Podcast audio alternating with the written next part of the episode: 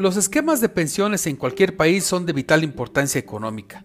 Con el avance del tiempo y las características propias de la población de cada país, es un hecho que este sistema se tiene que ir adecuando. Sin embargo, esta adecuación tiene que ser a tiempo.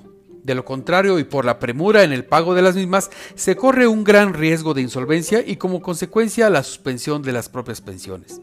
En México, el esquema de pensiones ha sufrido diversas transformaciones, desde el fallido sistema de pensiones del Instituto Mexicano del Seguro Social, que en 1997 pasó a ser por cuentas individuales, y que posteriormente se inició un formato por medio de las administradoras de fondos para el retiro, hasta esquemas muy particulares, como son el de algunos organismos como Pemex, el mismo IMSS y algunas universidades, entre otras. Le platico el porqué de esta importancia en tres puntos. El primero, desde hace varios años la pirámide poblacional se ha estado invirtiendo. Es decir, en los años 70 y parte de los 80 la mayor parte de la población era joven y podía mantener, por así decirlo, de cierta forma a los adultos mayores sin problema alguno. Ahora, los adultos mayores han crecido más que proporcionalmente a los demás rangos de la población, por lo que simplemente ahora no se aporta lo suficiente para otorgar las pensiones universales.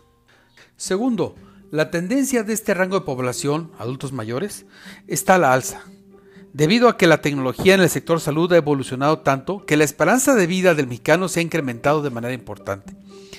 Antes de los 70, la esperanza de vida del mexicano promedio no pasaba de los 65 años.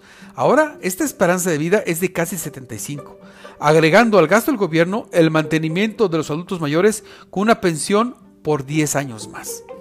Tercero, la demanda de los servicios para la tercera edad es muy especializada y muy específica, al grado de que el costo no es nada bajo. De hecho, las medicinas y los cuidados que se requieren tienen un alto costo, aun cuando estos sean absorbidos por el Estado.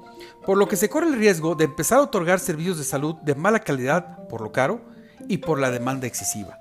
En fin, es tiempo de que se realice un estudio en forma, elaborado por profesionales para determinar un esquema de pensiones dinámico, que no nos deje en la zozobra de un futuro incierto.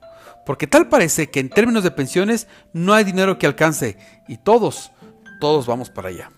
Les recuerdo mi cuenta de Twitter, arroba olver-arroyo. También estoy en Instagram como Arroyo.